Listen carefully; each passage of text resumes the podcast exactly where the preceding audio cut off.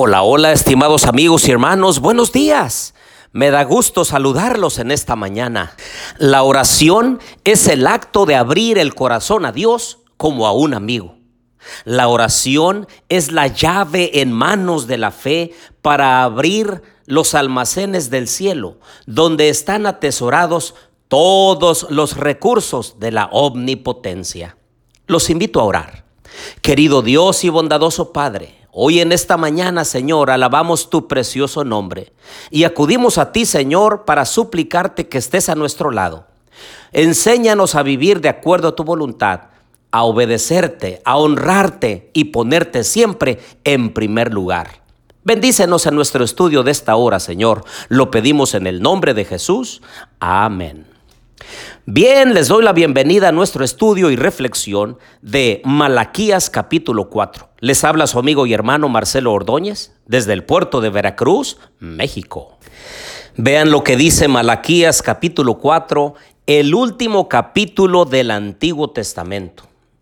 Ciertamente viene el día, ardiente como un horno, y serán estopa todos los soberbios y todos los que hacen maldad Aquel día vendrá, los abrazará, dice Jehová de los ejércitos, y no les dejará ni raíz ni rama. Mas para vosotros, los que teméis mi nombre, nacerá el sol de justicia, y en sus alas traerá salvación.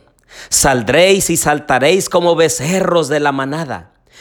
Pisaréis a los malos los cuales serán ceniza bajo las plantas de vuestros pies. En el día en que yo actúe, dice Jehová de los ejércitos. Acordaos de la ley de Moisés, mi siervo, al cual encargué en Horeb ordenanzas y leyes para todo Israel. Yo os envío al profeta Elías antes que venga el día de Jehová, grande y terrible él hará volver el corazón de los padres hacia los hijos y el corazón de los hijos hacia los padres, no sea que yo venga y castigue a la tierra con maldición. Este capítulo deja muy en claro que un día el Señor regresará y presenta una vívida imagen de la completa destrucción de los malvados en el juicio que se ejecutará en el futuro día de Jehová. Y tan completa es esta destrucción que no le dejará a los impíos ni raíz ni rama.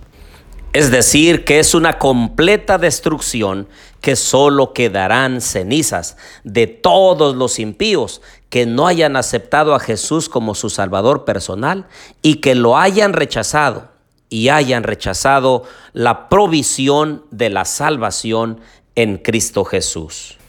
Ahora, por otro lado, los justos reciben salvación de la misma fuente de calor descrita como el sol de justicia.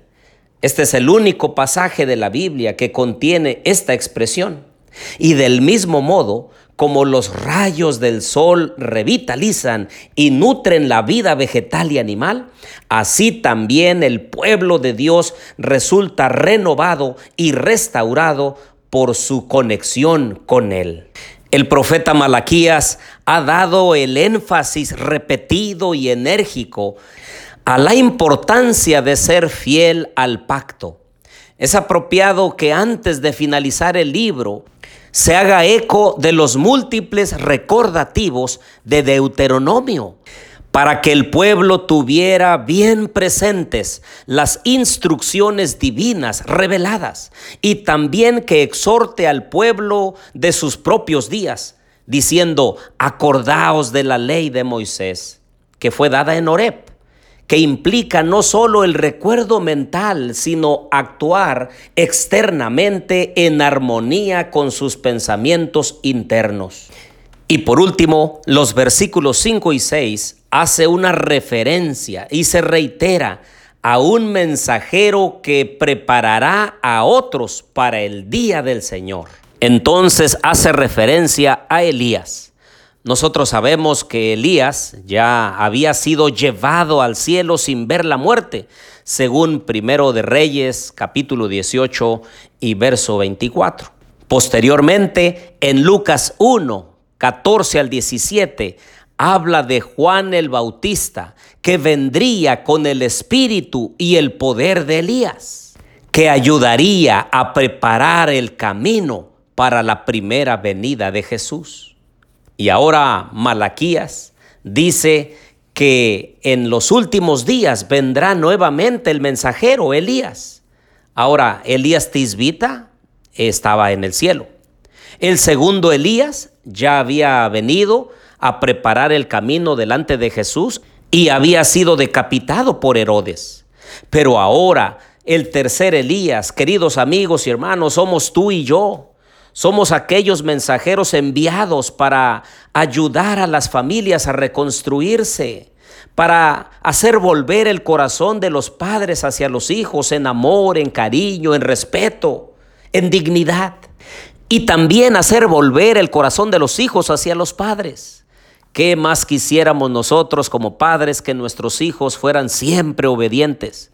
Especialmente aquellos que tenemos a hijos en la etapa de la adolescencia. Pues bien, el mensaje de Dios, el Evangelio, hace que esos corazones sean transformados y aquellos que eran desobedientes se hacen obedientes. Aquellos que eran malvados, ahora el Señor los transforma a su propia imagen. Querido amigo y hermano, ha llegado el momento en el que tú y yo debemos tomar una decisión. Yo sé que la mayoría que escucha estos audios ha entregado su vida y corazón a Jesús, ha bajado a las aguas del bautismo para lavar su vida, para recibir perdón, para recibir el Espíritu Santo. Pero puede ser que alguno de los que escucha estos audios no ha entregado todavía su corazón a Jesús. No ha bajado a las aguas bautismales como el Señor lo ha mandado.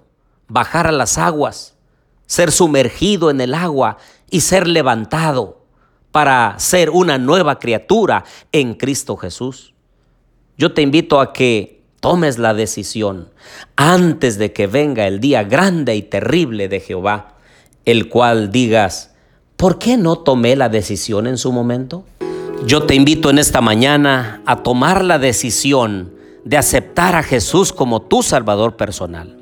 Y si ya la hemos tomado la mayoría de nosotros, entonces es momento de reconfirmar y reconsagrar nuestra vida a Él. Hoy, miércoles, mitad de semana, te invito a que podamos renovar ese compromiso de ser fieles a nuestro Dios. Oremos. Querido Dios y bondadoso Padre, acéptanos Señor como una ofrenda de olor grato hasta tu presencia. Acéptanos Señor como tus hijos.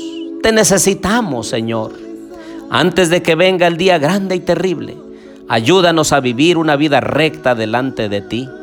Ayúdanos, Señor, a ser cristianos verdaderos y caminar contigo todos los días de nuestra vida. Bendícenos hoy, Señor, al igual que a nuestras familias, a las actividades que realizamos. Ven con nosotros, Padre. Lo pedimos todo en el nombre de Jesús. Amén.